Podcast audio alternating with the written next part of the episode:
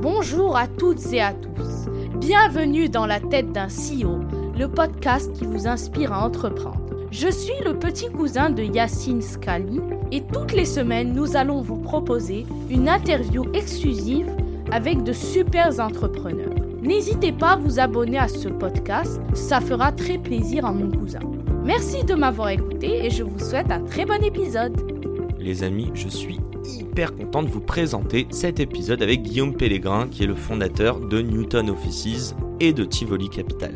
On va vous expliquer un petit peu tout ça, mais avant de vous laisser entre ses mains, je vous prends quelques secondes cette fois-ci pour vous demander d'aller nous mettre 5 étoiles sur toutes les plateformes. Je sais, c'est beaucoup demandé, mais en vrai, si vous pouvez faire ça et au passage nous laisser un petit commentaire, notamment sur la plateforme Apple Podcast, ça marche hyper bien pour le référencement. Et le but, ça reste quand même de faire connaître le podcast au max de personnes. Bon, allez, c'est fini pour l'autopromo et je vous laisse entre les mains de Guillaume. À très vite et bon épisode à tous. Salut à toutes et tous, c'est Yacine. Grand enthousiasme aujourd'hui pour ce nouvel épisode. Après le fiasco WeWork, on va parler d'un beau champion français euh, à qui on espère un meilleur dénouement. Bon, j'ai le plaisir de recevoir Guillaume. Comment vas-tu? Bonjour Yacine, merci de me recevoir. Bon, on te- pourquoi on, on espère un meilleur dénouement que qu'Adam Newman? bah ouais, ça nous fera du bien. Non, non, et puis il n'y a pas de raison. On a, en effet, comme tu l'as dit, créé un, un bel acteur français du bureau, Newton Offices. Mhm. Et non, je pense qu'on a un business model qui, qui va bien et qui promet de belles choses pour l'avenir.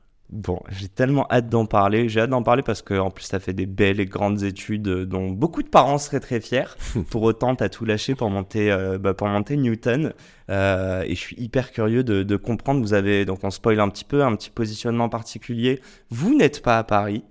Et non, On enregistre à Paris. Incroyable, hein Vous n'y êtes pas. ouais. Mais c'est très intéressant et Mm. visiblement, euh, vous avez combien d'immeubles aujourd'hui? On en a 8 ouverts, 4 qui arrivent d'ici 2025. Donc, il semblerait que ce soit un bon positionnement. Tout à fait. Bon, je crois que c'est une intro où on a, on a laissé pas mal de- d'infos. Mais, euh, mais comme je le dis, ça s'appelle la tête d'un CEO. On va faire un petit tour dans ta tête aujourd'hui, Guillaume. Es-tu prêt? Ah bah, bienvenue. C'est parti, on va fouiller. D'où viens-tu? Que fais-tu? Euh, Et bon, vas-y, pitch-nous quand même Newton un peu mieux que tout, tout ce que j'ai balancé Ouais. comme bêtises depuis le début. Non, non, mais euh, bah, moi je suis donc Guillaume, euh, un entrepreneur marseillais, comme je le dis souvent. Oh, putain. Voilà. euh, ça, je, ouais, je- souvent, ça, ça, ça marque les esprits, Marseille. C'est pas comme une autre ville, tu dis ça, euh, souvent on s'en rappelle. D'ailleurs, ça a été mon surnom pendant quelques années quand je- Le Marseillais j'ai pas- t'appelait passé une douzaine d'années à Paris, c'était Marseille, tout simplement. On surnom. Marseille. Ouais, ouais, ouais. On m'appelle Marseille. Tu sais que c'est le spectacle de Redouane Bougueraba. Je sais pas si Et te ouais, qui est que je- Tu l'as vu Euh, Pas encore, je l'ai déjà vu en spectacle, mais Bah, pas le dernier. Va pas au premier rang. un spectacle de Maxime Gasteuil qui lui aussi euh, est assez marrant Mhm. pour bien arriver à, cerner ce qui est drôle chez les provinciaux et chez les parisiens. Bon, pourquoi on parle de province, de. Ouais, du coup, bah non, mais on a dévié tout de suite là. Donc, euh, euh, revenons. va si on se recentre- l'OM tout de si suite. on non, surtout que pour ceux qui voient pas, mais il, y a- il y a- il me nargue Yacine parce qu'il y a un autocollant PSG sur son, sur son ordi juste devant moi. là. Mais, mais mes auditeurs le savent, en rouge et Ouais. bleu allez et, euh, et j'allais dire mince parce que je t'ai montré la photo de quelqu'un qui a quand même joué à l'OM Ouais. que j'espère recevoir mais euh, pour le moment c'est plus des Parisiens On type pas- Sacco et Matuidi. Je sais pas si ça te parle comme Pas du tout. pas du tout. Hein. Bah, ils ont pas gagné la Coupe d'Europe mais Non, il y en a un bien aimés en équipe de. France. Ouais, je les ai bien aimés en équipe de France. Bon, Euh, allez, non, ouais, ouais, on est parti, cher on est parti Guillaume. direct. bon qu'est-ce euh, que c'est. Newton écoute, c'est, c'était euh, et c'est une réponse française à, à ce mouvement mondial euh, que, qu'on va évoquer, notamment euh, avec WeWork, euh, qui était la révolution de l'usage dans le bureau. Moi, j'étais euh, un acteur de, de l'immobilier, de l'investissement dans l'immobilier, et assez spécialisé bureau. J'ai commencé ma carrière à Paris, et puis Mhm. euh, j'ai créé ensuite Tivoli à Marseille. On va y revenir, j'imagine. Et j'avais constaté une révolution de l'usage dans l'économie. T'achètes plus de bagnoles, tu te déplaces, t'achètes plus de cassettes. 2012 là on est d'accord. Ouais, moi je crée Tivoli en C'est tout, quand même. 2012. euh, tu vois, Blablacar, Netflix, euh, etc., qui, qui sortent dans ces années-là, 2012-2015. Et tu te dis, c'est quoi le point commun à tout ça? Et, et en fait, ce sont des plateformes euh, qui sont focalisées sur l'usage euh, et non pas sur la possession. Donc, euh, tu veux écouter de la musique, tu veux pas avoir un, un objet physique, un disque ou une cassette. Euh, quoi tu C'est le leasing en gros, c'est de la flexibilité. Ouais, tu, plutôt que d'acheter un, un mètre carré de bureau, tu vas proposer un mètre carré de bureau utile et efficace. Et, et ça, c'est un shift assez intéressant dans l'immobilier. Donc, quand tu te dis, moi, je suis dans l'immobilier, je constate cette révolution de l'usage, j'en tire quelles conséquences? Et euh, qu'est-ce que j'en fais? Et moi-même, en plus, à ce moment-là, j'ai, mon équipe qui grandit au sein de Tivoli, et je ne veux pas signer de bail commercial parce que je sais trop bien ce que c'est, je connais trop les contraintes de ce contrat qui est sur 3 ans, 6 ans ou 9 ans, je, je ne sais toujours pas pourquoi. Je, bah, je suis euh, curieux de ça. J'en ai déjà parlé. Enfin, j'en avais Ouais. entendu parler de mes fondateurs. Je sais, on sait tous à quel point c'est une galère de trouver des bureaux. Mm. C'est quoi les contraintes là quand tu parles de beaux commerciaux comme ça? Bail commercial, contrat euh, qui, qui date de 1953 en France. Déjà. Et euh, tu, c'est des triennales et je ne sais toujours pas pourquoi. Donc si quelqu'un euh, en est- qui écou- écoute le podcast et, et à l'info, ben, on sera ravi de l'avoir. Et t'es collé là pendant euh, des durées fermes euh, qui correspondent plus à notre time, au timing de nos boîtes aujourd'hui ou Ah ouais, pas trois souvent? ans. Pas souvent. Peu de boîtes peuvent se dire dans 6 ans, je sais qu'on sera encore Mm. 50 et qu'on rentrera dans ces 600 mètres carrés. Ça, c'est, ça devient très rare. Et en tout cas, c'était pas le cas de ma boîte à ce moment-là. Mm. Et donc, je me dis, bon, c'est quand même bizarre. Tu, tu constates cette révolution de l'usage. Tu vois que ta boîte euh, grossit et tu ne veux pas signer de bail. Euh, donc, tu trouves pas quelque part les bureaux qui te conviennent. Et ben, tu vas les créer. Et à ce moment-là, je découvre des acteurs anglo-saxons euh, au UK, aux Pays-Bas. Et je me dis, ben, c'est évident. Il faut adapter à la France. Il faut pas faire, pas faire un copier-coller de, de ce qui semble cool à Brooklyn ou, ou à Amsterdam. On va euh, trouver une réponse française à ce mouvement mondial. Donc sans toutes ces comptes, déjà, j'ai mis la première contrainte, c'est trois ans. Ouais, euh, il faut tout un simplement, engagement, en en fait, euh, tu repars d'une page blanche et tu te dis, il, il faut quoi une boîte? Et bon, après, tu segmentes, tu te dis, il faut quoi une petite boîte? Une petite boîte, petite équipe, petite équipe d'une grosse boîte, grosse boîte, grosse équipe, et tu segmentes un peu tout ça. Mm. Euh, tu fais le constat aussi que des immeubles, ça, coûte cher à construire, euh, ça, coûte cher à entretenir. Et, moi, j'avais, je voyais beaucoup d'immeubles tout neufs, mais avec des, halls double hauteur très majestueux, mais froids, avec euh, une pauvre hôtesse euh, ou un gars qui, qui s'ennuie. Ok. Euh, ah, et- tu veux et- dire que. Et, en fait, c'est t'as pas d'énergie, tu rentrais Mm. dans ces trucs là, et, et tu sais qu'en plus les locataires payent quand même des charges sur ces espaces là. Et tu dis on peut faire mieux avec tout ça. Et, et l'idée c'est qu'il y ait une belle énergie quand on rentre tout de suite, qu'on passe la porte, et qu'il y ait une expérience client qui, qui se travaille, peut-être même en amont, avant d'arriver dans l'immeuble Newton en l'occurrence. Et Donc en en ça dire un onboarding. ouais, et tu t'inspires pas mal de, de, bah, de l'hôtellerie ou de tous ceux qui ont su travailler une expérience client qui, qui peut commencer au moment où tu reçois un mail, peut-être une semaine avant que tu arrives, euh, pour te préparer à l'arrivée. WeWork, c'est quelle année Qu'on s'en rende compte? Écoute, en tout cas, euh, WeWork, euh, en fait, en Je France, que- ouais. nous, on a ouvert notre premier site à Marseille le 2 janvier 2017 Uh-huh. et ils ont ouvert en avril 2017 à Paris, leur premier site. Ok. Ça faisait, je pense, une petite dizaine d'années qu'ils existaient, qu'ils étaient nés à New York, comme le retrace bien une série euh, We Crash. We crash. Et euh, donc voilà, un peu. euh, Tu vois, donc on était euh, dans un bon timing en France. Euh, on a vraiment fait partie des, des premiers euh, à se lancer à une échelle un peu grosse parce que nous, le premier site fait 700 mètres carrés quand on Mhm. se lance à Marseille. Ce qui était gros pour l'époque, ce qui est, sachant qu'aujourd'hui on fait plutôt des immeubles de 5 à 10 000 mètres carrés pour te donner l'échelle. Déjà, on va en reparler, je te l'ai dit, mais moi, ça m'intéresse énormément de comprendre comment tu ouvres un immeuble, comment Oui. tu construis, comment tu. bah, puis même, là, tu parles d'intérieur, donc c'est plus que de l'IMO, c'est aussi du. Bah, comment t'as dit De l'hospitalité, Ouais. du. euh, euh, comme de dans l'hôtellerie. Putain, t'as utilisé le mot avant, c'est hospitalité ou non? Oui, tu as de l'expérience client et tu as, de l'hospitality, tu as... euh, Tu fais tous ces salons aussi? Euh, d'hospitalité, etc. Ou au contraire, tu te cales- Si je te dis ça, d'ailleurs, c'est le moment de remercier les personnes qui nous accueillent. Oui, On est chez. Métaphore, chez Romain, euh, Romain Magri, avec qui j'ai enregistré. J'invite tout le monde à aller écoter l'épisode. Très drôle parce qu'il vient de WeWork, il vient du luxe. Mm. Aujourd'hui, il a monté quelque chose bah, qui est un peu hybride entre les deux. C'est pas du tout euh, des coworking, hein, c'est des Mhm. salles de réception. Euh, mais ouais, du coup, pour, pour revenir un petit peu à, à ça, j'ai l'impression qu'en fait, il y a deux contraintes. Tu as le truc commercial, donc qui est de te sécuriser pendant trois ans. Et en plus de tout ça, c'est quoi C'est le. la vibe, j'ai l'impression que la vibe, est-ce qu'elle est que pour les startups? Les grands groupes vont pas forcément Ouais. vouloir avoir ça. Comment, c'est qui- à qui ça s'adresse à la base? Après, En fait, on revient dans Quand je crée ça, il y a pas mal de, de petits espaces de coworking qu'on appelait des tiers-lieux, euh, qui étaient vraiment à destination d'indépendants. euh, et tu avais des accélérateurs, incubateurs. euh, de startup, du coup. et là, tu es très dans la, France euh, Startup Nation. Mhm. tu es dans ce mouvement-là. euh, beaucoup de jeunes cool qui, qui vont vers ça. Et tu te dis, il y a évidemment une demande et un positionnement là-dessus assez clair. Mais nous, on veut pouvoir, enfin, je veux que des, des- mes clients puissent débarquer en costard dans, dans, dans l'espace de coworking sans, sans passer pour euh, le dernier des ringards. Et donc, je veux me positionner très clairement sur une offre corporate. Voilà. Donc, tu as les cool d'un côté et tu les pas cool. Et moi, je- pour rigoler, je disais souvent à mes équipes, nous, on est les pas cool. Voilà. Donc, euh, on, est- on, est, on est dans le côté un peu sérieux du truc, en tout cas un peu premium. Ok. Euh, et c'est pourquoi est-ce qu'on fait ça? C'est que je veux qu'un EDF, je veux qu'un EY, je veux qu'un cabinet d'avocats puisse venir dans mes bureaux et venir comme ils sont, euh, sans passer pour les derniers des ploucs. Mais est-ce qu'un start-upper, euh, je vais aller plus, plus largement, un Parisien qui débarque en région pour X raisons, est-ce que euh, il va se sentir à sa place, à sa place, à sa place chez Newton?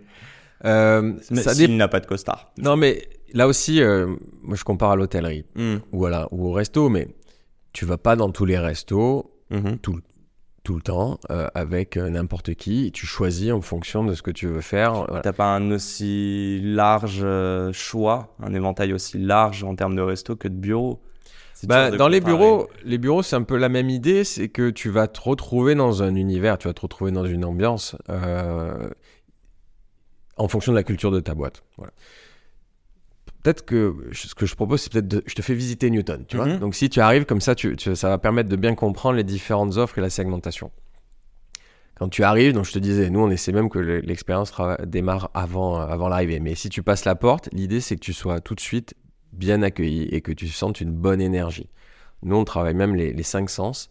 Euh, Mais non. Ça va sentir bon, Ok. euh, tu vas avoir un sourire, tu vas sentir des matériaux euh, un peu comme ici, des, des- des couleurs assez chaudes, assez chaleureuses. ok. Et là aussi, c'est, ça a été l'ADN de Newton, c'était de dire, on veut bon, déjà un nom qui est, qui est un peu sérieux, mais qui, qui se prend pas trop au Ah, sérieux.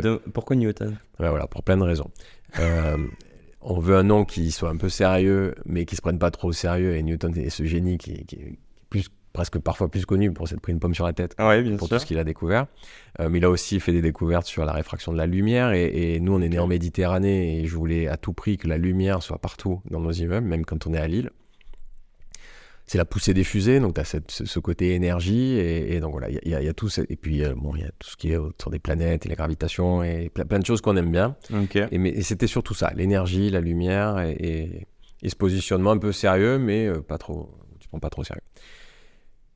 Donc, euh, tu re- in fine, le, le, le- excuse-moi de t'interrompre, mais le contrat à 3 ans minimum, en fait, tu as gratté un truc et tu t'es rendu compte que dans l'écosystème, donc ça, c'était un premier problème, mais que le, le problème est plus global. C'est-à-dire que même si on proposait ça, les bureaux sont quand même, euh, je sais plus le mot que tu disais, mais froids, austères Mm. un peu. C'est ça qui s'est passé Ouais, t'as- t'avais plusieurs choses. Il fallait travailler le l'espace de travail, Mhm. il fallait travailler les services que tu as mis là, et il fallait travailler une communauté, ou en tout cas comment tu animes cette communauté de gens qui vivent dans cet immeuble-là tous les jours. Et donc pour revenir sur sur cette visite, tu rentres, tu es bien accueilli, tu vas avoir ce que nous on appelle la place du pommier, certains appellent ça une place du village ou une agora ou peu importe.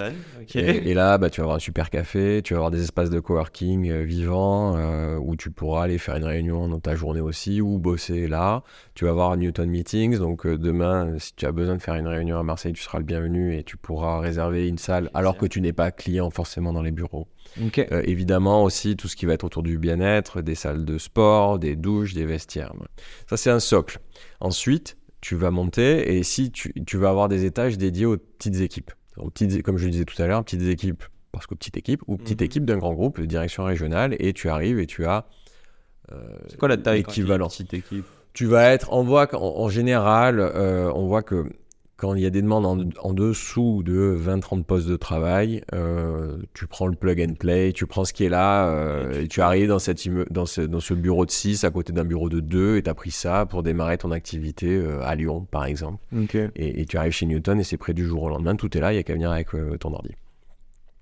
Et puis à l'étage, euh, et surtout, euh, on le faisait déjà avant le Covid, mais c'est encore plus plébiscité depuis. euh, il y a- il y a- depuis le Covid, il y a du télétravail, il y a des visios, on, on a changé de, de la façon de bosser. Ouais, Il faut sûr. changer forcément le, le lieu de travail. Nous, on n'a pas eu besoin parce qu'on avait anticipé ces sujets-là. Mais c'est pour ça que parfois des clients débarquent chez nous en disant en fait, nos, nos locaux, ils avaient 20 ans. depuis, on fait des visios partout. On n'arrive pas à trouver une salle pour se poser. On, on ennuie tout le monde à, à parler trop fort.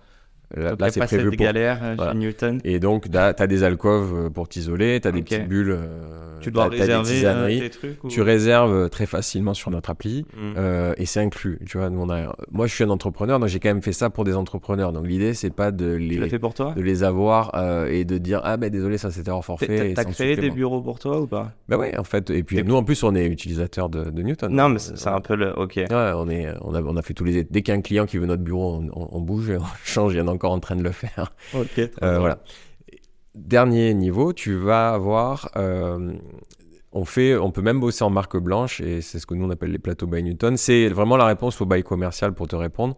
Ceux qui viennent en disant je veux un bail parce que j'ai l'habitude depuis des plombes et que mes budgets c'est de signer un bail et d'y faire mes travaux et autres. On dit ok, Ah, ils font carrément leurs travaux.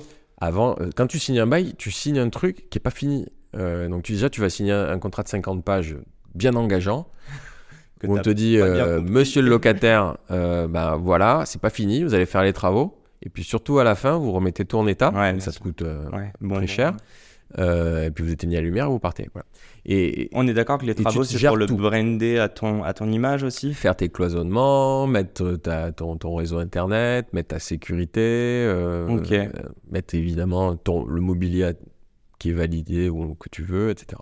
Nous, tout ça, c'est déjà là et on peut le faire pour toi, même si tu veux un plateau euh, à tes couleurs. Si tes couleurs, c'est le violet, on va te mettre du violet. Et si Ok, tu veux des tables qui montent et qui descendent, on va te le mettre. Et, et- et voilà. Donc tu t'adresses à des gens qui sont euh, one time, euh, deux personnes qui viennent se balader à Marseille, pof, je peux prendre un bureau pour la journée, mais aussi bien à euh, il y a un grand groupe qui va aller, là je me rends pas compte sur la dernière offre dont tu parles, Mm. T'as- le plateau Newton, c'est ça? Ouais, les plateaux by Newton. Plateau by Newton, c'est combien de personnes que ça peut accueillir? C'est dès l'instant où tu as besoin d'avoir un espace privatif totalement. Ouais. Et, euh, C'est quoi le max que vous dédié. Ah, le max, euh, on, a, on a des clients comme EDF Renouvelable qui nous ont pris euh, des, des- des centaines de postes. Ok. Donc c'est c'est on a EY, on a, Enfin, c'est tu vois, on a même dans notre immeuble de Marseille le consulat du Brésil, qui Ah, un bon. étage entier. on, on a- on a vraiment cette, cette capacité à, à s'adresser à tout type de, de clients. Qu'il ait l'habitude de, de signer des beaux commerciaux, on peut en signer aussi chez Newton Mhm. quand c'est dans- quand c'est prévu dans notre BP initial euh, d'acquisition d'immeubles. S'ils veulent beaucoup de services, ben, ça s'appelle pas un bail, ça s'appelle un contrat de prestation de services. On va rajouter les services corporate qui te- dont tu as besoin pour que ton immeuble fonctionne. Les imprimantes, l'accueil, le courrier, les trucs de commande de mhm. base, la gestion des salles de réunion. Les services wellness, tout ce qui va être autour du bien-être. le- le- Est-ce que vous avez besoin d'un coach pour aller préparer un semi-marathon? Est-ce que vous avez besoin Ah ouais, d'un prof de yoga? Est-ce que, ouais, etc. Et euh, les, les derniers qui sont les services qui étaient euh, qui faisaient un peu sourire euh, en 2017 quand on s'est lancé autour de l'animation d'une communauté en disant ok vous êtes sympas les jeunes là sauf que depuis qu'il y a eu ces confinements depuis qu'il y a ce télétravail euh, avec euh, est-ce qu'on a mis reconnaissance. un deux trois ou est-ce qu'on a ouvert complètement les vannes sur vous pouvez euh, work from home et, Mhm. et, et, et- et tout va bien Euh, ce qui a quand même été euh, fait pas mal, de- pas mal de fois dans pas mal de grosses boîtes et que tu as ce mouvement inverse ensuite où les managers se disent en fait c'est n'importe quoi, on n'y arrive pas, on n'arrive pas à former, on n'arrive pas à recruter les jeunes là, on ne sait pas où ils sont, euh, Mhm. on n'arrive pas à diffuser euh, et à infuser notre culture d'entreprise, on veut qu'ils reviennent. Oui, mais si tu veux qu'ils reviennent, il faut que les locaux soient cool, euh, agréables, que tu y sois efficace, que tu aies des lieux où tu puisses échanger, des lieux où tu, puisses où tu peux te concentrer, euh, des lieux où il y a de la confidentialité. C'est quand même, il faut penser tout ça. Euh, et nous, on le fait euh, avec nos, designers, nos, architectes. Et voilà, et, c'est à, à cette condition-là que tu peux les faire revenir. Et, si en plus, entre midi et deux, tu as un, atelier sur ChatGPT, Euh, Mhm. si euh, la semaine d'après, tu as le goûter de Noël. Si, euh, Qui est etc., ouvert à tous les membres. hein, Évidemment. Juste une boîte. Eh bien, tu fais vivre. Il se passe quelque chose sur, euh, sur le lieu de travail et ça donne encore plus envie aux, aux salariés de venir et donc les employeurs euh, sont contents. C'était plus facile de recruter parce que tu es chez Newton et c'est encore plus facile de, de conserver tes talents parce que le- tu leur offres des conditions idéales pour pouvoir travailler. Euh, mini question, mini, donc mini réponse. Allez, va. Grosse inspi de. Enfin, deux questions dedans. Est-ce que tu es fortement inspiré par Google, qui, j'ai l'impression, est pionnier sur le bien-être, euh, en tout cas, euh, bah, même plus loin, hein, euh, tout ce qui est sur le site est gratuit, etc. Et euh, un peu une autre question dedans, mais est-ce que l'objectif, c'est que des boîtes qui sont clientes de Newton, tu voudrais qu'elles se rencontrent entre elles? Je sais pas c'est pour créer du business ou juste concubiner, peut-être Je ne sais Alors, deux questions, deux réponses. Euh, bref, du coup, Google, pas du tout. pas du tout, ok. Pas du tout. euh, pourquoi? Déjà, je, je, je- je- quand je te dis qu'on a voulu un positionnement corporate, je voulais pas le. C'était le cliché. D'ailleurs, il a fallu combattre ce cliché Google où tout le monde avait l'impression que tu pouvais entrer en skate dans les bureaux, avoir des couleurs criardes partout et que tu avais des, des, Et des chambres d'ados. ok. Des- Alors, les chiens, ils peuvent. On Ils les peuvent ado- ils viennent chez nous. ouais, ouais. Moi, je viens avec mon chien de temps en temps. Dog friendly. Ouais, mais euh, il fallait casser ce cliché que euh, un espace de bureau coworking, c'est une chambre d'ado mal rangée et où tu auras aucune confidentialité, aucune sécurité. Donc Ouais, au contraire, on l'a complètement combattu. Mais Euh, le, le tout gratuit sur site. Alors nous, c'est all inclusive, en effet. Euh, le café, on a des, de vrais ca- café, café barista, on forme les salariés, c'est un vrai moyen de, de créer de la convivialité au sein de l'espace.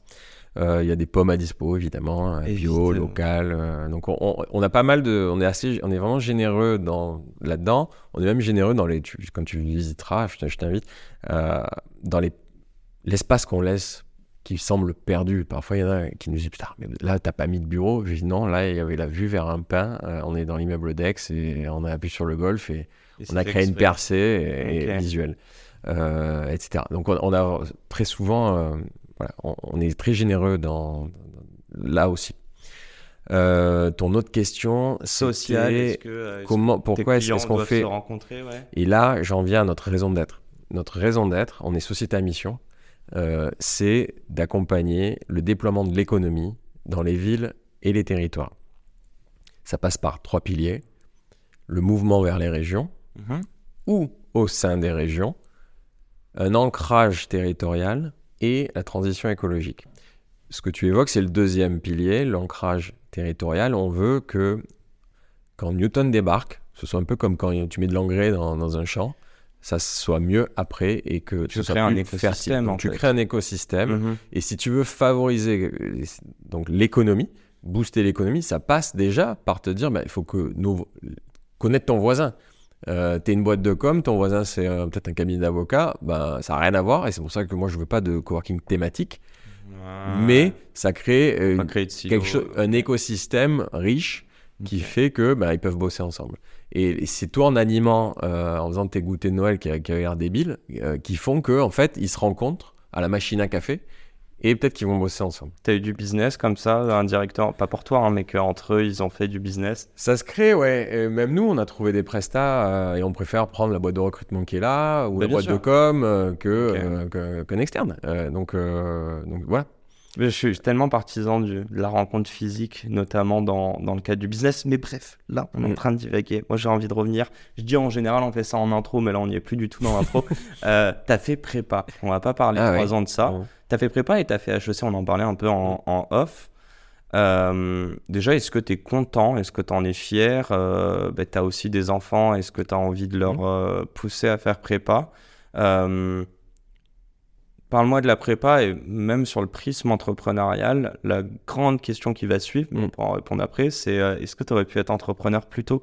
Parce qu'ensuite, tu as bossé, tu me rediras un petit peu tes expériences, mais des, plutôt costaud quoi, avant de, avant de créer ta boîte. Tu as bossé quoi, une dizaine d'années avant de... euh, Euh, six ans, euh, première, première expérience euh, costaud. Ok. Six ans avant de me lancer. ouais. Bah ouais, ra- raconte-moi pourquoi la prépa et ensuite euh, Ouais. assez, assez la- largement pourquoi créer une carrière plutôt que qu'entreprendre Mhm. directement. Mhm, ok.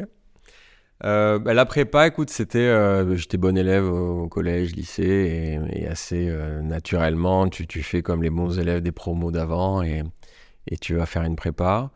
Euh, Donc tu fais, tu fais. donc pour- moi, j'ai fait mon lycée à Marseille et euh, à l'école Lacordaire, et euh, c'était, c'est- je me suis, je me suis même pas, je, je pense, que j'ai vraiment réalisé que je, je partais euh, en prépa à Paris, en tout cas à Rueil-Malmaison, à Danielou, le, le- fin août quand je fais mon, mon sac, quoi. C'est-à-dire que je, je me dis mince, ta chambre là, ça sera plus vraiment ta chambre et tu, et tu t'en vas. Mais donc ça, ça se fait euh, un peu naturellement, sans trop réfléchir. Euh, c'est un peu le chemin tracé. Quand t'as dit, euh, je t'ai demandé pourquoi, en fait, t'as répondu par rapport aux anciennes promos. Ça veut dire quoi ça? T'es- tu tu bah, t'as un mimétisme, je trouve. tu as des exemples devant, sous les yeux et tu vois que celui qui a un an de plus, celui qui a deux ans de plus, euh, avec qui tu t'entends super bien euh, et qui marchait bien aussi au lycée, euh, ben, il, il est, il est dans telle prépa et ça se passe bien parce que tu as gardé contact. Et puis. Ok. Et, euh, Couplé à ton esprit de compétition. et donc, ouais, ouais moi, je toujours, ouais, toujours été très. je suis né comme ça, j'aime bien la compète. Et, et donc, tu te dis, ouais. Euh, tu te dis en plus, euh, alors bon, bah, on, autant en parler tout de suite. Euh, moi, je suis né dans une famille d'entrepreneurs, euh, avec un business familial créé par mon grand-père qui est dans, dans le transport et la logistique. Ok.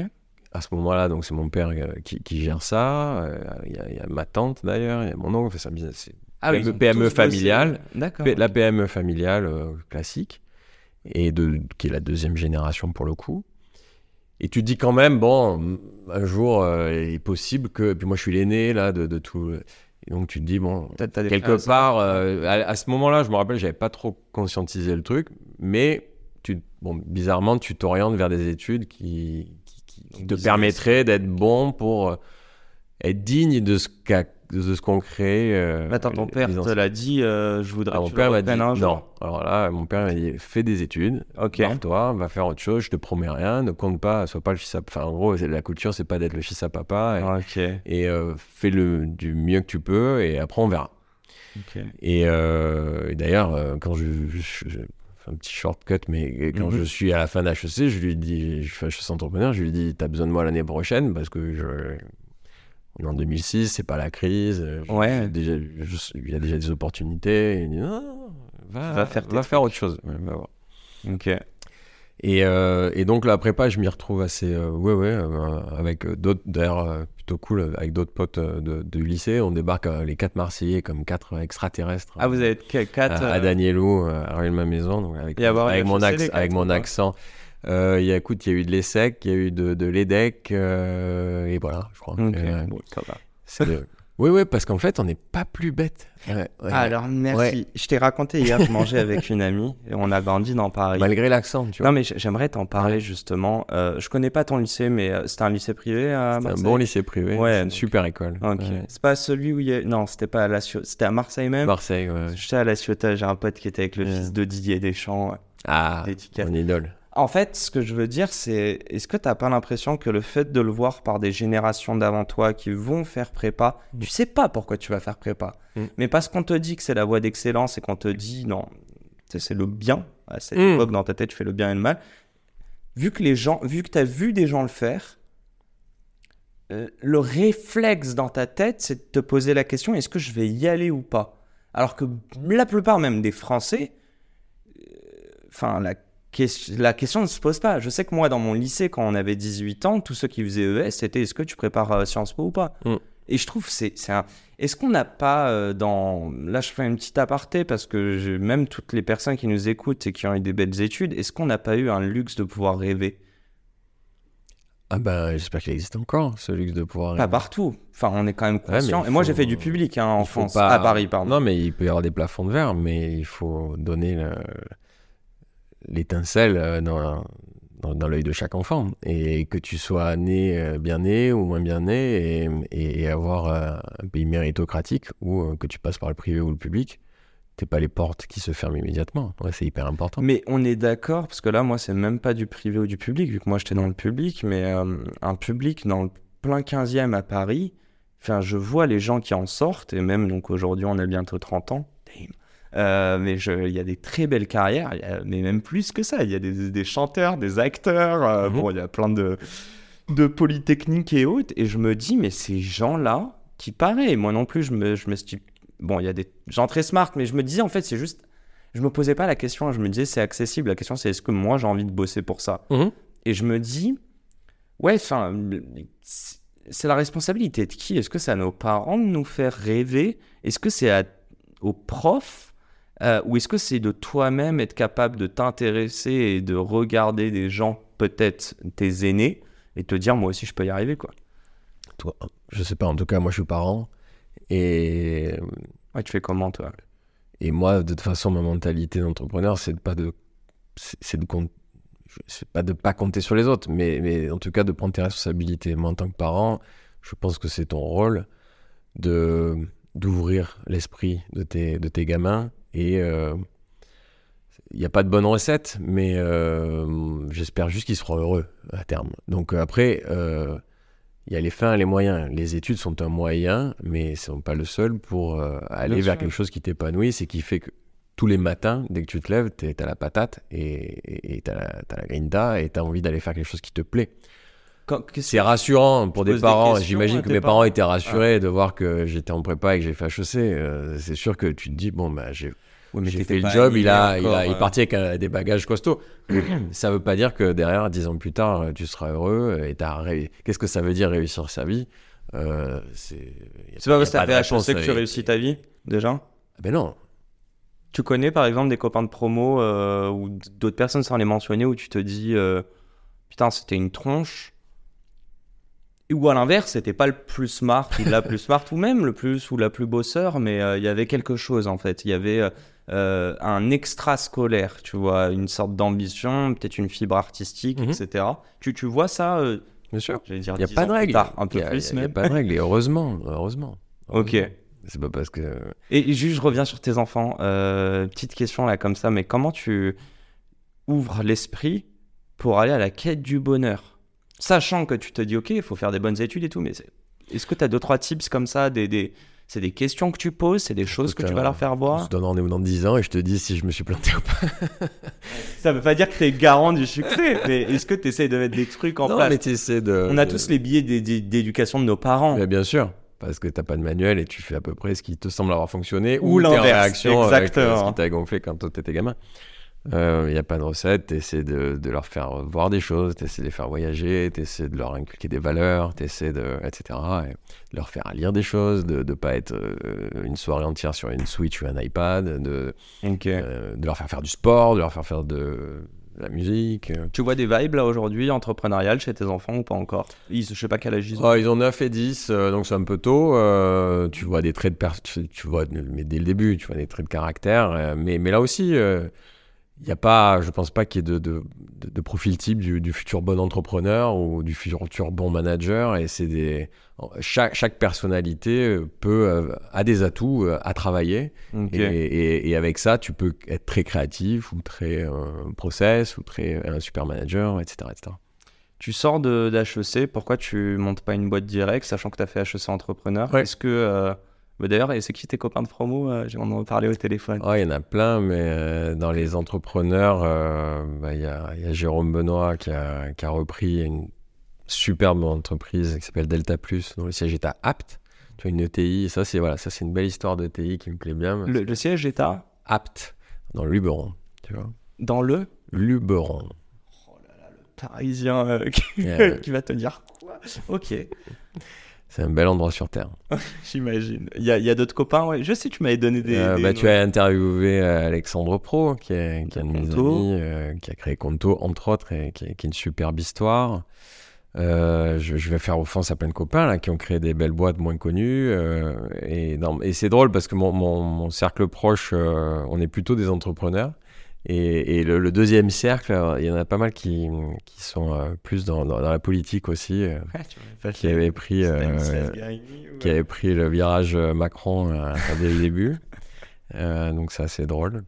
Non, mais j'en je- j'en oublie plein. Il y, a, il y a- de superbes histoires entrepreneuriales dans ma promo, autour de ma promo. Il y a des, des, des, des, Ils sont- ils sont- des Doctolib, des, des, des slips Oui, tu français, m'avais parlé de. euh, euh, pas mal. euh, Ce qui montre bien que, cette période, enfin que, que, que cette école-là, ou cette formation-là, en tout cas de façon plus générale, Euh, crée pas que des connards, parce que c'est quand même, le, désolé d'être grossier, mais c'est quand même un peu le cliché qui est, qui, est là, et crée quand même des gens plutôt ouverts d'esprit, euh, qui sont capables de, bah, de, créer des belles choses, ou d'aller, et c'est pas, c'est pas un scandale, d'aller dans un cabinet de conseil, euh, d'aller faire de la finance, d'aller faire du market. Et alors moi j'ai un peu plus de 40 ans maintenant, et on en parle... On en parle un peu. Non, mais tu vois, j'ai l'impression que ma génération, là, est, un peu un point de bascule où on était un peu la fin d'une époque où justement euh, tu avais des bons soldats qui débarquaient dans les boîtes. Euh, faisaient toute leur les 10 ans avant mes, ma promo, c'était t'allais faire de l'audit et t'allais faire de, la finance ou t'allais chez L'Oréal et autres. Euh, quand tu vois les, plutôt ta génération ou, les plus jeunes euh, pas du tout cette vision-là. Écouteur, merde. et, euh, et l'entrepreneuriat est, vraiment présent à l'esprit et, on se lance même quand on est à l'école, c'est ce que nous on faisait pas du tout. Et moi j'étais un peu ce, point de bascule. Là, je, fais partie des vieux de la génération Y, moi. Et, et je me suis lancé dans l'entrepreneuriat, pas tout de suite, donc pour répondre à ta question. Alors oui, j'ai fait suis entrepreneur qui est une super formation pour te montrer que c'est possible. Euh, tu bosses en plus sur un projet pendant ce Tu bosses que sur des vrais projets. Ouais, c'est ça. De création. Il y, y, a, y a plein de boîtes qui sont nées de, euh, de, ça. Bien sûr. Et, c'est top. Et, et pourquoi je le fais pas à ce moment-là C'est que je j'ai pas l'impression d'avoir la super idée.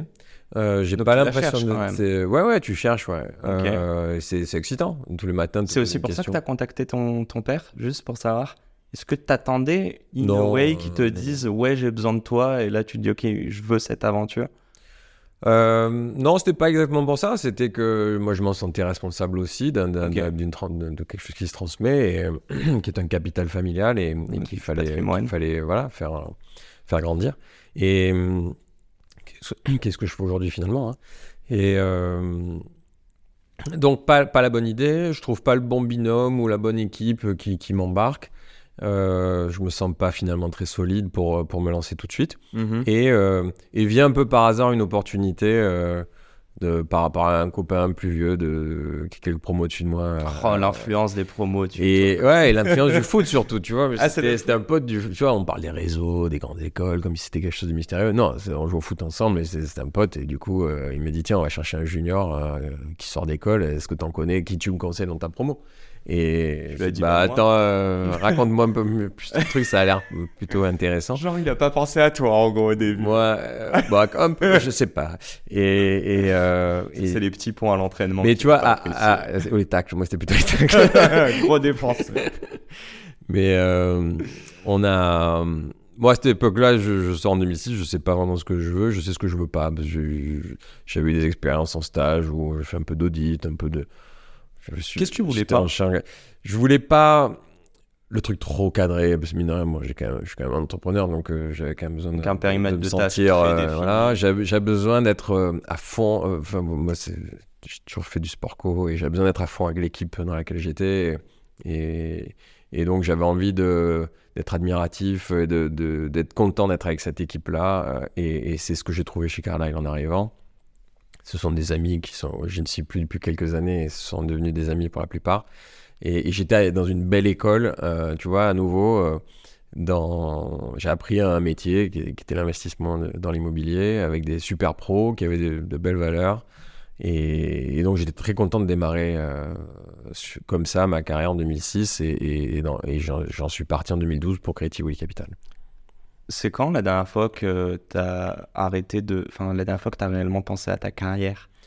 Et quand je dis. Vas-y. En fait, euh, c'est là où. Euh, moi, j'ai eu la chance d'être, euh, d'avoir de, belles rencontres tout au long de mon, de mon parcours. et peut-être parce que j'étais à l'écoute, mais j'ai souvent eu la chance de, croiser des gens qui me faisaient lever la tête en me posant la question est-ce que ce chemin qui semble tout tracé parce que euh, tu es né là et tu es, bon élève, euh, c'est le bon chemin? Et donc, euh, tu me parles la prépa, je te dis, tu réalises pas trop où tu vas, t'es bon, tu, tu hop, t'as HEC. Tu dis juste le bon chemin, mais pourquoi? Scolaire, quoi. Scolaire, en tout cas, parce que tu dis, bah, tu, tu, maximises tes chances d'avoir un bon job et de gagner du fric. Mais, Pour être heureux après bah, Justement, c'est pas, ça, ça n'y répond pas forcément. Mhm. et, et, et, donc, et HEC Entrepreneur, plutôt que de te dire, euh, bah, débarque chez, à l'époque, c'était McKinsey qui était à la mode ou L'Oréal, c'est du market, mhm. euh, c'est euh, bah, non, est-ce que tu pas, est-ce que t'as pas intérêt à créer ta boîte tout de suite? Et Donc tu te poses sincèrement la question, tu dis bon, bah, non, pas tout de suite, mais en tout cas, il y a une graine qui est plantée. D'ailleurs, là, moi, elle a germé un peu plus tard, et sur un terreau assez fertile euh, de- d'entrepreneuriat. Et, et après, pareil, quand euh, tu, ça, moi, ça marche bien en fonds d'investissement, tu te dis, est-ce que je, je- je continue euh, encore euh, 20 ans euh, Et donc, qu'est-ce que ça veut dire? Ça veut dire vivre à Paris, vivre certainement bien, mais est-ce que c'est hein. ce que je veux? Ouais, Non. Ce que j'ai fait d'ailleurs. et, et, euh, et- ou alors, est-ce que bah, tu, tu, tu traces une autre colonne sur la page blanche et tu te dis, euh, je, je me lance vraiment. Retourner euh, au VEL. Je saute de, de, de l'avion avec le parachute et, et c'est parti. Est-ce que, si tu corrèles ça, est-ce que le fait d'avoir été à X, c'est XHEC à l'époque? Ouais, maintenant ça s'appelle XHEC. Ok, c'est ça, le master entrepreneurial. Est-ce que le fait qu'on te parle d'entrepreneuriat tous les jours, comme tu dis, la Mm. graine a été plantée, mais surtout, en fait, c'est ac- c'est accessible. C'est-à-dire que c'était Mm. pas une solution genre plan B. J'ai l'impression que c'était un plan A pour toi. Ouais. Et que euh, du coup, tu disais la graine a germé euh, plus tard. Donc c'est Mm. vraiment. euh, c'est même pas que c'est accessible. C'est. C'est que c'est possible. Oui, c'est. C'est. Possible et c'est. Et, même tu, tu démystifies le truc, tu te dis, euh, faut- il faut même pas forcément l'idée de génie. Et, euh, au début, tu es là, tu dis, je vais créer le nouveau Apple, le nouveau Google, le nouveau truc. Mais en fait, tu peux bien exécuter quelque chose qui existe et ou le faire un peu, déplacer un peu le curseur et, et, et- et être sur ta stratégie et, déployer quelque chose. Donc euh, oui, tu vois plein d'exemples et tu vois des entrepreneurs tout le temps et tu te dis oui, je peux le faire, ouais, c'est possible. Et, au fait, pire, tu te dis, et, si ça foire, bon, bah, écoute, si tu as, si la chance de pas être déjà couvert de dettes pour avoir financé tes études, à 24 ans, 25 ans, qu'est-ce que tu vas, qu'est-ce que tu vas rater sinon avoir euh, vécu une expérience hyper formatrice Et, avoir et le si possible HEC pas avoir perdu trop de thunes. Voilà. Ouais, non, ouais, bah, parce que tu peux aussi cramer beaucoup d'argent assez vite, mais Ouais, mais je, je reviens sur une mini chose, la notion de carrière. Euh, en plus, tu l'as dit juste avant, tu as dit en quittant HEC, j'ai rejoint une autre école. ouais, Vraiment, tu as sous-entendu l'idée d'apprendre. ouais, bien sûr. Est-ce qu'au bout de six ans, tu t'es dit c'est fini, j'arrête d'apprendre Ah qu'en fait, non, mais évidemment, tu apprends. Ah, tu deviens con, ouais. Est-ce que, en gros, je vais la refaire. Est-ce que quand tu as créé Tivoli et donc Newton, on va, on va rentrer là-dessus, hein, est-ce que tu as arrêté de parler de carrière? Quand je dis ça, c'est que j'ai l'impression que quand tu crées une carrière, tu as des jobs pour accéder à un futur job. Ouais. Est-ce que tu vises un futur job aujourd'hui? Ah ben non. Donc, c'est, est-ce que c'est ça la limite à la carrière? C'est l'entrepreneuriat? Je sais pas, mais, mais c'est sûr que tu réfléchis plus en tant que ça. En tout cas, faut tu réfléchis plus en- avec un logiciel de salarié. Donc, il faut vraiment sortir de ça. Tu sors vraiment de ça. D'ailleurs, tu, te- tu ne te payes pas tous les mois. euh, chaque euro. euh, Enfin, même, même maintenant, moi, je me paye pas tous les mois. euh, Ouais, tu prends des dividendes quand même, rassure-moi. euh. Non, même pas. c'est pas des dividendes. mais bon. Mais, mais c'est la REM que tu cales un peu. Mais, mais, parce que, c'est une fois de plus, c'est dur à comprendre pour des salariés. hein, mais mais c'est pas que tu fais pas ça pour ça, mais, mais c'est un logiciel complètement différent. Où, en tout cas, les premiers temps, c'est toi qui vas chercher chaque euro de chiffre d'affaires. Donc, chaque euro de ta euh, à la fin. C'est bien plus gratifiant qu'un salaire. Ouais, c'est bien plus crevant et stressant aussi au début quand euh, du coup t'as pas l'assurance que t'as une machine qui euh, me génère du CA euh, et on l'espère de la marge Ouais. et donc qui, qui va pouvoir qui assurer ton salaire. Mhm. Et ça, quand t'es salarié, tu te poses jamais la question. Sauf si ta boîte va très mal et tu te dis mince, en fait, il y a un Enfin, tu problème. cherches un autre job, quoi. Mais, exactement. Et, et donc ça, c'est une logique complètement différente où évidemment, si tu franchis le pas, à ce moment-là, euh, tu te dis pas que c'est pour obtenir un futur job. Après, ce que je dis aussi euh, assez souvent, c'est que ben, l'histoire entrepreneuriale, elle peut se terminer plus tôt que prévu et tu peux reprendre un job de salarié, c'est pas une infamie, c'est- pas une honte. Et ça Euh, dépend au des contraire, cycles, quoi. Et au contraire, euh, tu, tu vas revenir euh, et tu peux te rendre compte aussi que c'était pas fait pour toi parce que c'est pas fait pour tout le Tu monde. peux forcer l'entrepreneuriat dans le sens où tu as tellement envie d'entreprendre, mais t'as pas la bonne idée. Et en même temps, on te dit que l'idée, c'est 1%, l'exécution, c'est 99%. Mm. Mais on te dit qu'un bon entrepreneur doit être passionné. Beaucoup de paradoxes. Qu'est-ce que t'en penses, toi? Non, mais pourquoi le forcer? Tu- Si vraiment tu te- as peur d'avoir un regret toute ta vie de ne pas l'avoir fait, fais-le. Mais sinon, euh, tu peux avoir de, be- de belles vies en étant salarié aussi. Ok. Bon, on avance un peu, j'ai j'ai envie de comprendre. Euh, Tivoli, même si c'est pas vraiment le, le focus Ouais. du podcast, sans Tivoli, il n'y a pas Newton. Mm. Euh, Explique-moi, et, là, et juste après, on va parler du premier, le premier immeuble Ouais. Donc, en fait, Tivoli Tivoli, c'est quand je me pose à Paris, euh, on doit être en 2012, 2011, 2012, je me dis, bon, en fait, euh, tout va bien, mais ça va pas. Et je- je- je- Tout va bien, mais ça va Ouais, t'as as une belle carrière, tout va Ok, bien, mais euh, ça- ça, tu tu, sais tu gagnes pas. de l'argent, mais il manque un truc. Et euh, Il manque quoi juste? ben, au final, c'est l'entrepreneuriat. Tu il vois, manque la c'est- voilà, d'écouter cette petite voix qui était là, que t'écoutais pas trop, mais qui, qui parle de plus en plus fort, et tu te dis non, mais en fait, c'est ça. Et, et il faut que je le fasse. Tu l'as cherché peut-être en perso, je sais pas si c'est dans le sport, euh, si c'est aller au vélodrome, avoir cette ferveur. Non, mais c'est vrai, moi je sais, je pense que tu, on le partage, ce truc d'être avec des copains Mm. et, et être en extase pendant une heure et demie. Enfin, c'est assez particulier, comme un concert par exemple, mais euh, t'as essayé de le chercher dans d'autres trucs par- perso avant d'essayer de le trouver dans le pro? Bah, en tout cas, moi, j'ai toujours un équilibre euh, en faisant du, beaucoup de foot, euh, beaucoup de sport, euh, même, même de la musique et, et, et des assos quand j'étais étudiant. Donc, euh, moi, c'est sûr que ce, ce- ce côté de collectif a toujours compté pour moi. Mais Et quand je t'ai parlé d'une autre, de notre collectif dans lequel j'étais rentré chez Carlyle et, et, et de ce que j'ai créé, et moi, c'est ce que j'aime bien. Tu as parlé de Deschamps, moi, j'adore Deschamps parce que je trouve qu'il a ce génie de créer des collectifs. Pas forcément en prenant toujours les meilleurs. Tu as parlé de Matuidi, tiens, tu vois. Matuidi, euh, pour ceux qui ont bien suivi la Coupe du Monde euh, 2018, euh, il jouait les gauches, c'est pas son poste et on est champion du monde. Et ça, je trouve ça génial et ça m'inspire beaucoup, moi, dans, mon, dans mon boulot aujourd'hui de- de- d'entrepreneur et de manager. Et un attaquant de pointe qui plante pas un but Bah et ouais. qui fait les meilleures déviations. Mais bon, en 98, c'était le cas aussi. Ouais, champion du monde. Euh, ok, ok, donc il te manquait ce truc. Donc voilà, donc, Donc tu là, te dis, allez, j'ai appris quelque chose pour le coup là, je, je sais que c'est solide. Du coup, j'ai un regard assez fin sur mon métier et je sais que je peux apporter une valeur. Et donc, euh, ce qui me manque aussi, c'est Marseille, c'est le fait d'être euh, euh, dans cette ville qu'il est qui- de, ouais, de Barjo, euh, et, mais bon, qui, qui à la fois me ressemble pas du tout parce que je, je- mon associé me dit souvent, en fait, t'es suisse, euh, t'es toujours, t'es- toujours à l'heure, euh, voilà, t'es super fiable. T'es gentil, tu t'embrouilles pas avec Ouais. les gens. Ouais, alors- À Marseille, on sait pas. mais, mais euh, En bagnole. et en même temps, cette ville qui, qui, est, bah, qui est en moi, et, parce que je suis, je né là-bas, et, et ouais, je suis allé au stade, mais je, je suis allé dans ces collines aussi. euh, Enfin bref, c'est- c'est c'est chez moi. Et tu te dis, euh, là, donc là on est en 2012, c'est- il y a moins la hype. Aujourd'hui c'est plus hype euh, Marseille. Euh, Ouais, à mais l'époque, on me regarde un peu, du style, mais tu, tu pars de Paris, chez Carlisle, Non, aller, mais je pense que créer vu ta le- boîte à, à Marseille. C'était bon, bah, du PSG, tu t'es dit il y a un truc. Ouais, je dis, ouais, il y a des contre-exemples. juste Ouais, pour- ouais. C'était gratuit. Ouais. Euh, écoute, Donc là, on pourra en parler. Mais, mais, mais du coup, donc vie. je crée Tivoli parce que voilà, euh, je- j'ai appris un truc et, ça me plaît. euh, Mm. J'ai envie de continuer. Je vois ça aussi comme la deuxième jambe du groupe familial ou qui, qui, qui a, qui a une grosse jambe euh, transport et logistique et, et un peu d'immobilier du coup de fait. Et, et je me dis tiens, je vais aussi peut-être contribuer à ça. Au final, ça n'a pas vraiment été le cas parce que Tivoli euh, a, a grossi très vite et et donc euh, Donc Tivoli, c'était pour ton. Attends, je, je sais pas. si Tivoli, c'est du coup la boîte que je crée euh, pour faire de l'investissement dans l'immobilier en France.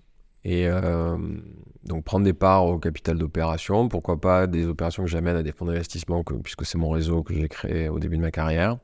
Et, de- et faire le job de création de valeur au quotidien. Qu'est-ce que ça veut dire? Ça veut dire bien acheter, ça veut dire bien financer, ça veut dire suivre des travaux, bien louer et éventuellement revendre. Voilà. Et donc vraiment être le, lien seul entre la finance et euh, la- le terrain. Tout Et seul donc tout seul au début, bah, tu peux pas trop, donc euh, très vite je recrute et, et tu, tu te lances là-dedans. Mais tu t'es pas associé.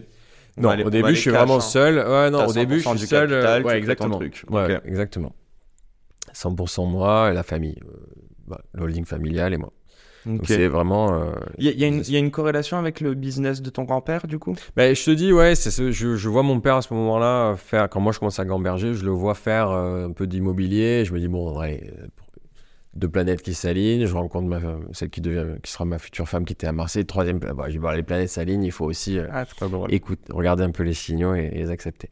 Et, et donc, je, je me lance et euh, il y, a, il y a deux phases dans Tivoli. Il y a cette première phase où finalement, je trouve pas les deals à acheter. Je me retrouve sur des grosses opérations où j'ai pas l'argent pour, euh, pour, pour acheter ça. Et entre au capital de, de, de, de programmes de 50 000 mètres carrés de bureaux à Toulouse, à Marseille, aux Pays-Bas. Donc, euh, mais je, je, je suis l'asset manager, le conseil, le, le relais sur le terrain et je prends des honoraires euh, et l'équipe grossit. Oui, là où ça permet de se lancer tout de suite.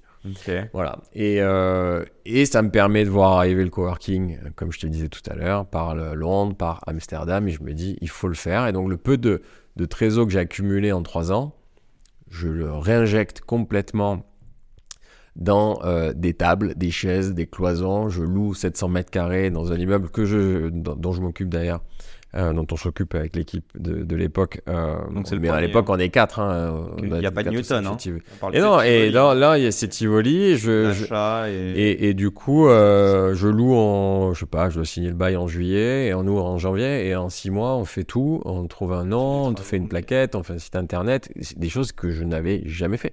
Je ne, voilà. je- Est-ce que c'était com, pas encore plus excitant? Mais c'est, c'est, mais quand tu, tu parlais d'apprendre, tu parles d'apprendre, c'est Ouais. génial, t'apprends, t'a- t'a- t'apprends plein de choses. Et, euh, et, donc, et d'ailleurs, à l'époque, il fallait vite trouver un nom. Euh, je, je- je gribouille des trucs, je gamberge jour et nuit, je trouve pas. Et un beau jour, je, je fais, je, je change les lettres de Tivoli, je les mets à l'envers, ça fait I love it. Voilà. Et je me dis, bah tiens, bah, trop bien. Oui, Et, et, donc, le, quand on a commencé, l'activité s'appelait I love it au début. Et on a, Vous les mettre Rivoli, mais... c'est ça. Et, euh, et après, pour les raisons que je t'ai évoquées tout à l'heure de positionnement plus, plus, plus statutaire et autres, on, on a pris Newton. Et, et Tivoli, l'histoire du nom de Tivoli, c'est la ville à côté de Rome où il y a la villa d'Adrien. Euh, donc les mémoires d'Adrien, c'est un, un livre que je recommande. Euh. Mais Adrien, c'est aussi le prénom de mon grand-père et c'est le prénom de mon fils. Donc voilà, c'était le, Ah, il y a trop de planètes qui s'alignent chez toi là. Ok, trop drôle. Euh, quand on parlait du premier immeuble, est-ce que c'est le premier immeuble de Tivoli? Attends.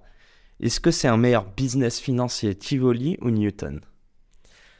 Euh, En bah, en fait, Tivoli est l'actionnaire de Newton, donc. euh, Je sais, mais donc, Newton euh, est opérateur, Tivoli Ouais. va acheter. Est-ce que tu marches plus sur une activité d'opérateur de, euh, de, de bureau, donc c'est de la gestion au quotidien, c'est aussi aller chercher des clients, ou est-ce que tu aurais très bien pu faire le choix, vu que c'était ta porte d'entrée Tivoli, Mhm. bah, de rester toujours euh, financeur? Je sais Ouais. pas comment. euh, C'était la conviction forte, c'est que quand on- je lance ça, c'est que tu pouvais pas juste être investisseur et récupérer les loyers à la fin du mois. Ok. La conviction forte, c'est que Face à cette révolution de l'usage, tu dois être capable de proposer des contrats d'un an pour des TPE, des contrats de six ans pour des grands groupes. Tu dois être capable d'amener une survaleur, un surrevenu en gérant activement ton lieu, euh, comme un hôtelier va gérer un hôtel. Voilà. Et, et donc, euh, la, voilà, je le regardais surtout comme ça. C'est que c'est la bonne façon de faire, c'est la façon de faire dans laquelle je crois pour le 21e siècle, pour faire des immeubles de bureaux. Euh, le, le temps nous a donné plutôt raison euh, en étant bien secoué par un Covid, par une révolution technologique, et même une révolution de prise de conscience environnementale. Bien sûr. et, et le fait d'avoir des immeubles vertueux, nous d'être Bicorp, d'être société à mission. Vous êtes Euh, Bicorp. On va le. Alors, je touche du bois, euh, c'est hein. c'est très long Ouais. et bon, tous les voyants sont au vert et ça devrait pas tarder. Bon, on touche du bois pour vous. Voilà. Euh, Tivoli, donc 2012. Ouais. 2011. 2012, je crée Tivoli et on ouvre Premier 2017 immeuble. euh, Marseille où on loue 700 mètres carrés. Où je te dis, donc je réinjecte euh, ma trésor, je convainc le- le- la caisse d'épargne euh, locale euh, de, que je remercie toujours de. Tu peux nous dire ou pas? Moi, je suis très curieux. Combien tu mets en equity? Combien tu arrives à choper en prêt pour créer un premier immeuble avec combien de postes? Quand t'as pas de thunes et que t'es au début, euh, en gros, euh, si tu veux 100, euh, il faut avoir 100, quoi. Ouais, donc, euh, c'est quand même, tu leur dis, mais les gars, si je viens vous voir, c'est que je les ai pas. Et, et te- quand t'es tout petit, c'est terrible. Tu dois aller voir des investisseurs privés pour le coup? Bah, j'ai réussi à les convaincre, mais très vite, euh, on, on te renvoie aussi sur des BPI ou sur des, des, des, des mécanismes comme ça, euh, entre, Très entre le, régionaux. pri- entre le privé et le public, qui peuvent. En gros, ils se rassurent entre eux, entre une caisse d'épargne et une BPI. Si l'un, toi t'y vas, toi t'y vas, ou allez, aucun on y va.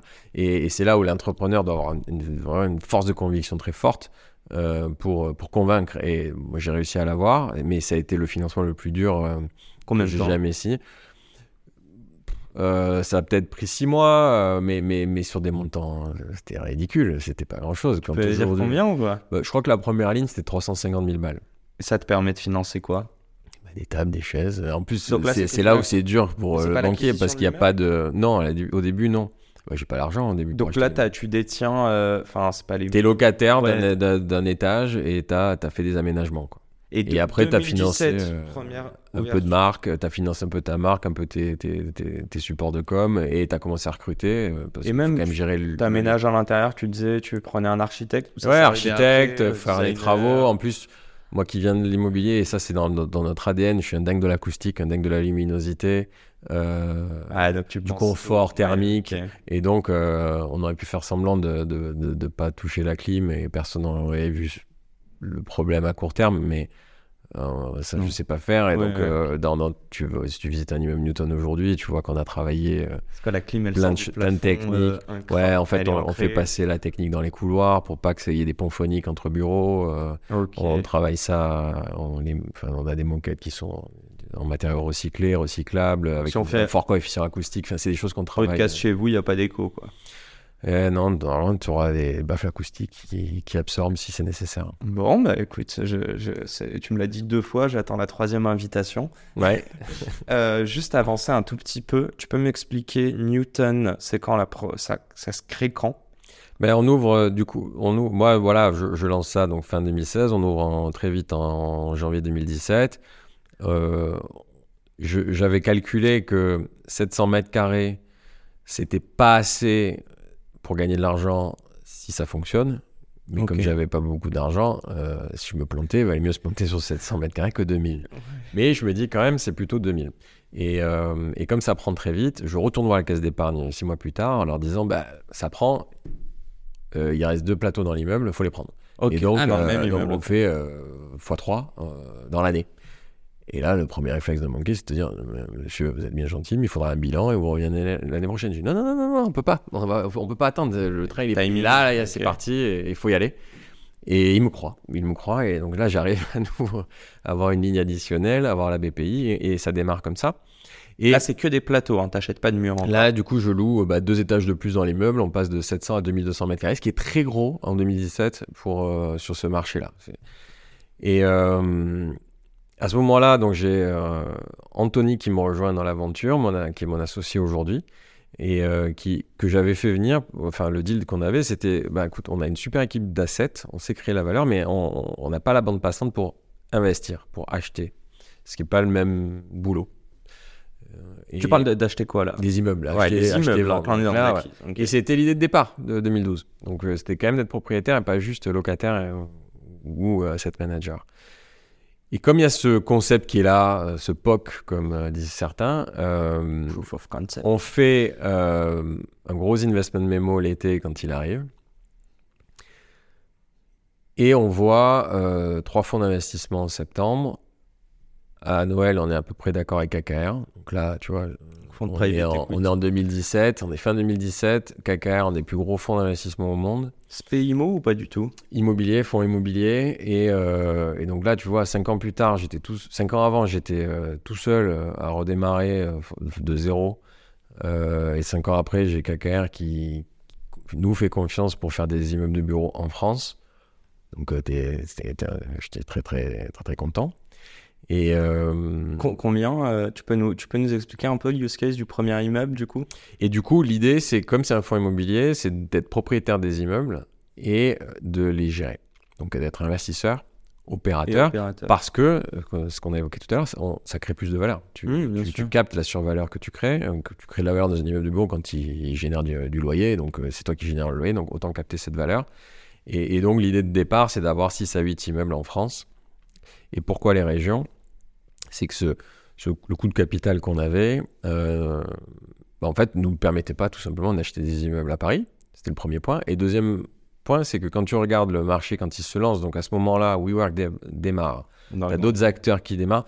Et euh, le réflexe, c'est de démarrer par la capitale, le plus gros marché tertiaire de France et d'Europe avec Londres. Euh, et nous, on se dit, bon, bah, déjà, on n'a pas de return. Et en plus, ben, quand tu regardes euh, Marseille, Lyon, Lille, Toulouse, Nice, Sofia, Bordeaux, c'est des marchés hyper profonds. Mhm. Et tu te dis, bah, bah, allez-y, battez-vous à Paris. Euh, nous, on va faire cette stratégie d'océan bleu. On, va aller prendre ces parts de marché dans ces villes-là parce qu'on les connaît, on sait qu'il y a une vraie profondeur. C'est pas juste des marchés de, seconde zone et des marchés de plouc. Et on va aller, euh, on va amener de la qualité, on va amener des immeubles entre guillemets parisiens en région donc souvent, c'était des, discussions euh, T'as vu voilà, soutenu avec les promoteurs à qui on a acheté les immeubles. Ouais. Qui vous faites des immeubles de Parisiens On dit, ouais, ouais, allez, on fait des immeubles de Parisiens. C'est dingue. et Par ça exemple, coûte c'est cher. standing en gros. Ouais, c'est avoir. euh, oui, oui, t'as, ce qu'on appelle les immeubles de classe A avec des certains standards internationaux de hauteur sous plafond, de coefficient acoustique, de, de certification environnementale euh, qui coûtent plus cher. Je le savais pas du tout. Enfin, Bah, je te le dis. Et donc juste à ce moment-là, WeWork est que à Paris, il y a nulle part autre. Bah, d'ailleurs, ils sont aujourd'hui qu'à Paris. hein, Oh, bah, c'est une ok, Ouais, donc- ouais, ils sont restés à Paris. ouais. Tu le sais ou pas s'ils se sont posé la question d'aller dans d'autres euh, villes et qu'ils ont vu Je d'autres crois acteurs qu'ils ont dû se poser la question. Non, alors, c'est pas... s'ils y sont pas, c'est pas à cause de nous, grâce à nous. Mais mais euh, même si d'autres acteurs internationaux comme IWG euh, ont certainement observé si on se plantait quand on prenait 5000 mètres carrés à Aix-en-Provence, ce qui était euh, pas banal, ou, euh, ou 5, bon, voilà. Et on est quand même les premiers à avoir fait des, des- des- des gros paris euh, sur ces marchés-là. euh, D'ailleurs, où Aix-Marseille, évidemment, dans la première part de marché sur, sur, le sec- sur cette métropole. Et on a Marseille, de le bonnes parts de marché sur, sur d'autres villes. C'est c'est Marseille le, le premier euh, immeuble acheté. Mais du coup, on achète notre siège, ouais. Le- le- L'immeuble où je démarre euh, en prenant un, un plateau puis trois, euh, on, on lance la joint venture avec AKR en rachetant cet immeuble Incroyable. et en signant la promesse d'un immeuble à Montpellier.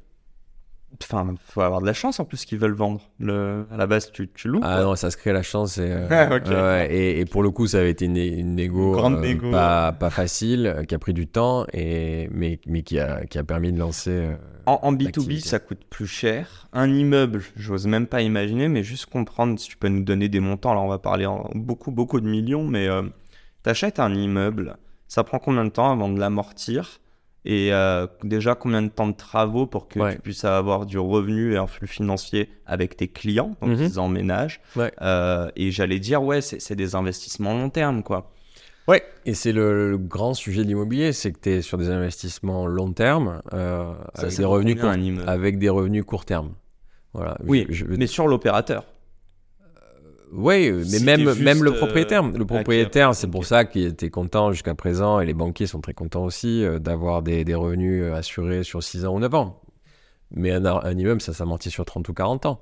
Et d'ailleurs, quand tu fais le parallèle, nous on le voit beaucoup à Marseille, mais sur le secteur maritime, tu as un peu les mêmes sujets. Tu as des investissements incroyables en millions euh, sur des actifs euh, qui sont des bateaux, mais des revenus euh, que tu, à chaque fois, tu, une, une traversée, à chaque fois, tu, tu dois remettre ça au pot Bien sûr. et tu remets les compteurs à zéro. Ou quasiment. Et, donc, tu as, ce sujet-là, et, nous, on a contribué en plus à raccourcir la visibilité sur les niveaux de revenus, puisque nous, on permet de signer des contrats mensuels. Donc là, tu te dis, attends, j'ai investi des millions sur un actif qui s'amortit sur 30 à 50 ans, et j'ai des revenus mensuels. Il y a quand même un problème. Mais une fois de plus, on y va parce qu'on est convaincu que c'est comme ça qu'il faut répondre aux entreprises et que c'est le besoin des entreprises. Donc au final, c'est euh, KKR que tu as bien réussi à convaincre sur le. Ouais, qui était qu'on a, ouais, puis qui a, qui a des convictions aussi, qui était convaincu. C'est et- pas que de l'IMO pour eux. Tu leur as vendu Newton aussi dans l'idée Parce qu'eux, ils sont actionnaires Ouais. de Tivoli, pas de Newton. Non, non, ça non, non, Tivoli, c'est moi, et on est resté indépendant. Ok, eux sont KK- et avec KKR, on a conjointement investi dans l'aventure Newton qui détient euh, les murs et les opérations. Ok. Euh, on avance un peu. Il est 55, je t'ai dit que je te lâcherai à midi pile. Euh, J'ai envie de te poser cette question. C'est quoi ta mission sur Terre? Waouh. Euh, Si t'en as une. Non, mais le, le- le- le- le terme est. Ça, me- ça me gêne presque d'avoir. J'ai jamais quoi pensé fils comme ça. Quand je l'interviewerai? Ah, ça, je- je- bonne question. Bah, tu, me- tu me diras. hein, tu me- Tu me diras, on s'en parle dans 10 ans, mais. Non, je je, je, je l'ai jamais formulé comme ça, mais quand tu, quand tu réfléchis et que tu essaies de prendre du recul euh, et de- d'avoir un cap, euh, tu te dis, euh, et donner du sens à ce que tu fais. Euh, moi, il y, a- une phrase qui m'accompagne de- depuis, depuis quelques années, qui était la devise de, justement de cette école à Marseille, qui est réussir pour servir. Et, euh, finalement, plus, plus je vieillis, plus je me rends compte que inconsciemment, cette phrase m'a- guidé et, donne du sens à ce que je fais. Donc il y a évidemment le côté de réussite parce que, je te dis, moi j'aime bien les challenges, euh, m'embarquer à fond dans des projets et embarquer des gens avec moi là-dedans. Euh, et c'est là où je pense que j'ai une valeur ajoutée. Et, hum, mais si c'est juste, et on a, on a tourné autour du sujet tout à l'heure. C'est quoi euh, réussir C'est quoi être heureux c'est- poser la question. Voilà, euh, j'ai pas la réponse, mais un élément de réponse, c'est quand même que tu te rends, je pense, enfin, tu, tu as, euh, je pense même que ça se mesure euh, niveau scientifique, chimique dans ton cerveau, mais euh, je pense que je pense que tu, tu, es, tu, te sens vraiment heureux ou fier de toi quand tu rends vraiment service à des gens euh, et pas juste quand tu joues solo euh, Je- perso et que T'es sûr pour a- tout le monde? Parce que tout Ah, le monde n'est pas peux pas me forcément permettre, euh, tu vois, empathique, tout le monde n'a pas forcément envie de servir. Vraiment, hein, je le Ouais, non, mais je pense qu'on est, je pense que l'être humain, si, on est quand même structuré pour, euh, Pour le pour se sentir bien si tu rends service euh, vraiment sincèrement à quelqu'un et que, que tu fais du bien autour de toi. Euh, voilà. Donc, donc je pense que, en tout cas, moi, ça me guide et, et je, je fais pas ça juste pour gagner du fric et c'est tout. C'est pas du tout le moteur. Mais J'embarque, euh, là, on est une cinquantaine, il y a- on sera bientôt 60 et, et on continue à grandir. Et, moi, j'ai aussi, ben, comme je disais, je suis né dans, cette, euh, dans ce business familial. On a quand même une vision plus long terme des choses. Et, euh, l'idée, euh, c'est- d'embarquer des, des collectifs dans une belle aventure qui a du sens pour tout le monde et qui, qui a un impact positif. Jusqu'à présent, il se mesurait financièrement l'impact positif. Maintenant, on s'est intégré, c'est pour ça qu'on est société à mission et qu'on est dans ce parcours Bicorp. On sait aussi prendre conscience de l'impact qu'on a sur la planète, sur la biodiversité. Et il faut arriver à embarquer tout ça. Vous vous employez combien de personnes, tu m'as pas dit? Là, on est une soixantaine, on est bientôt une soixantaine, ça fait une bonne vingtaine au siège et, après, Et le reste salariés site. des sites. Ok, et, et tu me disais 6 sites et 4 en prépa? On en a 8, Huit et quatre. ouverts et 4 qui arrivent d'ici 2025 dans l'état actuel des connaissances. Et, et question toute simple, euh, l'argent il est là, enfin je pense, Euh, l'activité est là, Euh, les études ont été là, je crois pouvoir dire d'un point de vue perso, bon tu supportes une mauvaise équipe mais le reste ça va. Jamais les premiers. Tu vois, tu, incroyable.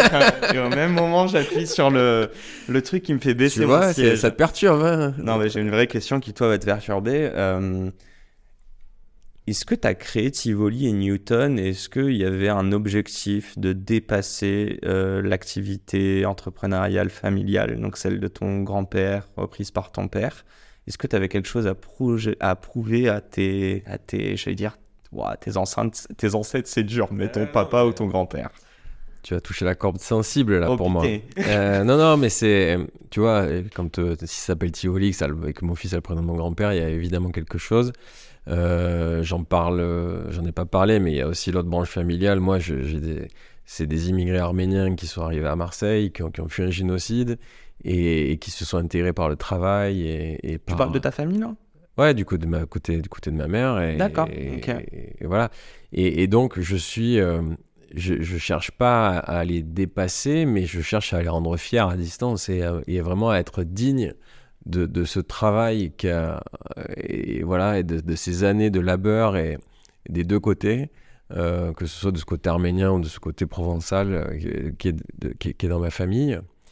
Et, euh, et c'est pour ça que j'ai toujours, tu vois, j'ai la voix qui chevrotte là. C'est pour ça que je me suis toujours défoncé pour faire du mieux que je peux et je continue. Et aujourd'hui, c'est euh, ben, c'est moi qui prends. Voilà, j'ai vieilli j'ai- et c'est moi qui ai des enfants et et pas de les guider. euh, merci. ben. mais si, en fait, ça arrive. Mais, mais euh, et c'est là où euh, t'essayes. Alors là, sans, sans formule magique, là aussi, s'il y, en a qui, qui l'ont, je, je prends mais, mais de, de, de, montrer ça à, à mes gamins et, et, et de, de faire en sorte que ce seront des, des, des, des, un bon gars, une bonne fille, euh, honnête euh, et Pourtant, travailleur. tu- je suis sûr que tu dirais pas à tes enfants, faites, ne, enfin, tu leur dirais ne faites pas ça pour moi. La preuve est, ton père Mm. t'a dit ne reprends pas l'entreprise pour moi. Mm.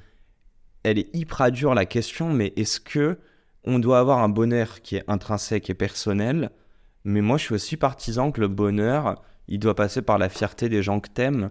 Mhm. Tu vois, que ça soit tes parents et que ça soit peut-être plus tard tes enfants qui te diront c'est dingue ce que t'as fait, papa, euh, ça m'inspire. Est-ce que tu, tu...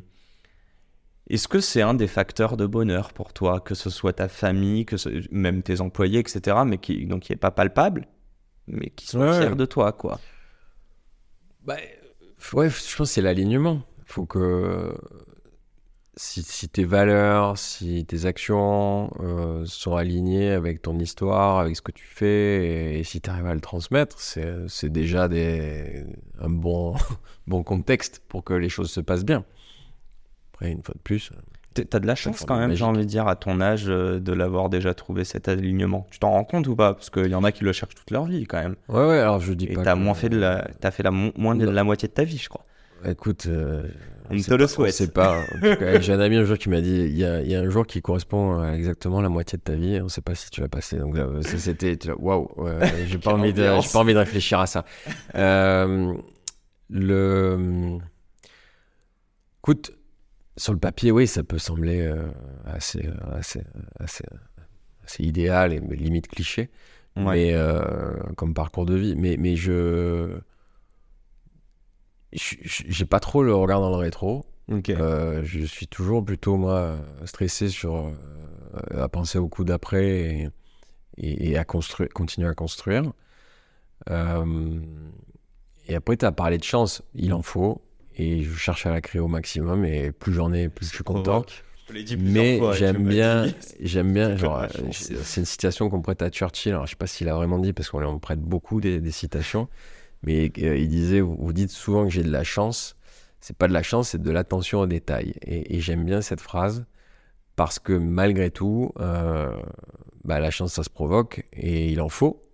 Et ça aide beaucoup en ce moment avec ce, retournement de, de, de, de marché euh, et financier. Mm-hmm. Tu dis, putain, j'ai pas de chance. Peut-être qu'on aurait pu faire plus attention aux détails.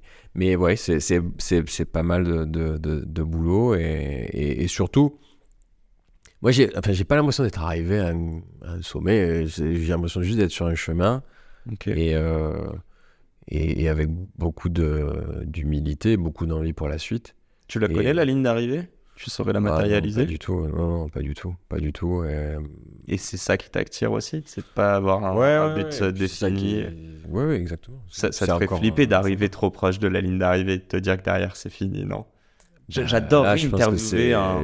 C'est pas là, faut, faut peut-être euh, poser la question à des, des, gens qui, qui sont peut-être un peu plus vieux aussi. J'allais dire, j'adore interviewer un entrepreneur retraité, je suis sûr. C'est dur hein, de, de, de, passer à la retraite. Hein. Et d'arrêter. Bon, euh, il est 5. Ah oui.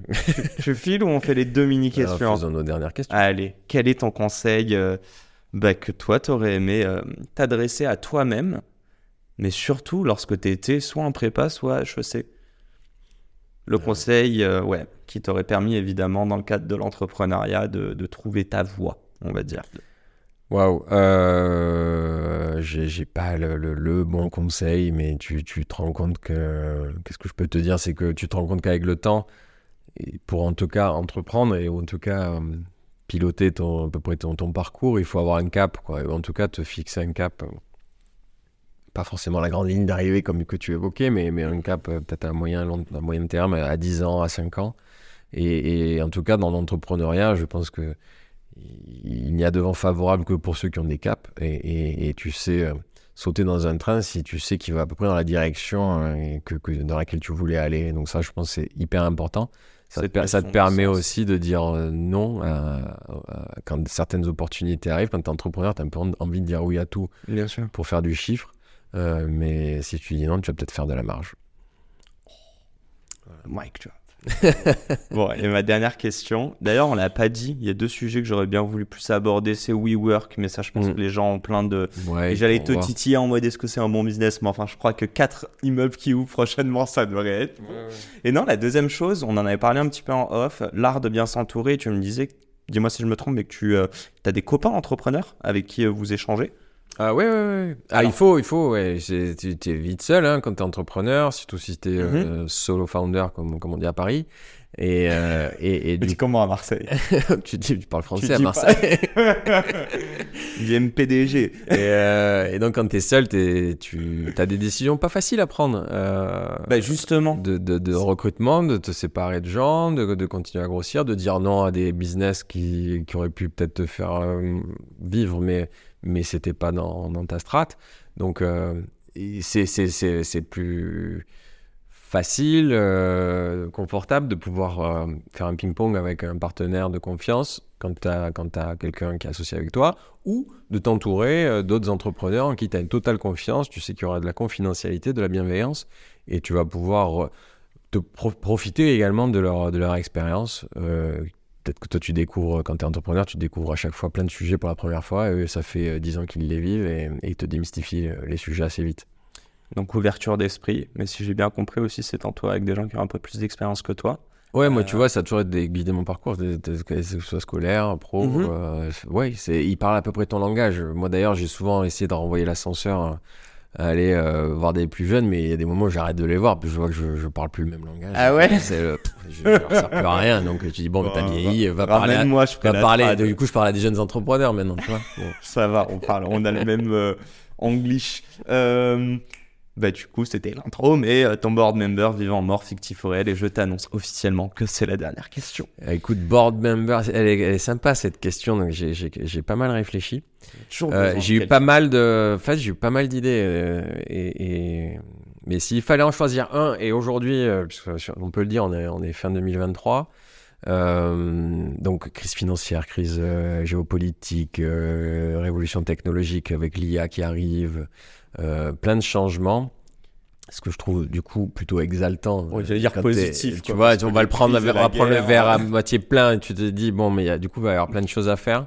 Et je me dis que quelqu'un qui s'est accompagné dans l'imagination des récits futurs, euh, c'est de ça dont j'aurais besoin moi à mon board. Et, et, et un- je trouve qu'il y a un génie qui s'appelle Jules Verne. euh, qui, qui, a, qui a quand même réussi à se projeter dans le futur de façon assez incroyable. Donc je me dis que s'il est au board de, de Tivoli, ça sera, ça sera pas idiot. On me l'a jamais dite, mais euh, je valide de fou. Et ça me faisait penser à. J'ai plus son nom. Je crois que c'est un Israélien qui a écrit Homo sapiens. euh, Homo Ah oui, ouais. Putain, mais lui a un board aussi, ça peut être parce que Ouais. bah, je lisais Homo Deus. c'est- Enfin, je l'ai pas fini du coup, mais c'est euh, c'est très avant-gardiste quoi. Il nous parle de choses euh, dix ans avant quoi. Et il parle même du Covid. Il parle aussi d'une euh, d'une pandémie. Il raconte que le coca fait plus de morts que le cancer. Just saying. Mm. Bref, on va pas aller sur de la santé, mais euh, écoute, euh, si Monsieur Verne nous écoute. Bref, euh, Il est convoqué au prochain board en tout cas. au cas où. Guillaume, as-tu pris du plaisir? Bah oui, merci. Bon, J'ai pas l'habitude de, parler de moi. Ah bah là, Plutôt, euh, je suis souvent à ta place, mais Eh euh, ben, t'avais ouvert, mais... mais- C'est vrai, tu as un podcast quand Ouais, même, ouais, Extramuros, Extramuros, euh, qu'on invite tout le monde à aller écouter. Putain, je te fais même de la pub, quoi. Bah, bah ouais, je de bon procédé, merci. Bon, merci à toi, merci de nous avoir présenté euh, Newton et Tivoli. Et, euh, et merci aussi à toujours les, aux équipes de Métaphore. Euh, et à Michael, ce Marseillais avec qui tu as parlé pendant une Et demi-heure, ouais, euh, que tu as hâte d'aller retrouver. et, euh, bah, du coup, on a eu un bon accueil. un bon accueil pour des Parisiens. Bon, à très vite pour un nouvel épisode. euh, et prenez soin de vous et merde dans vos activités. À très vite.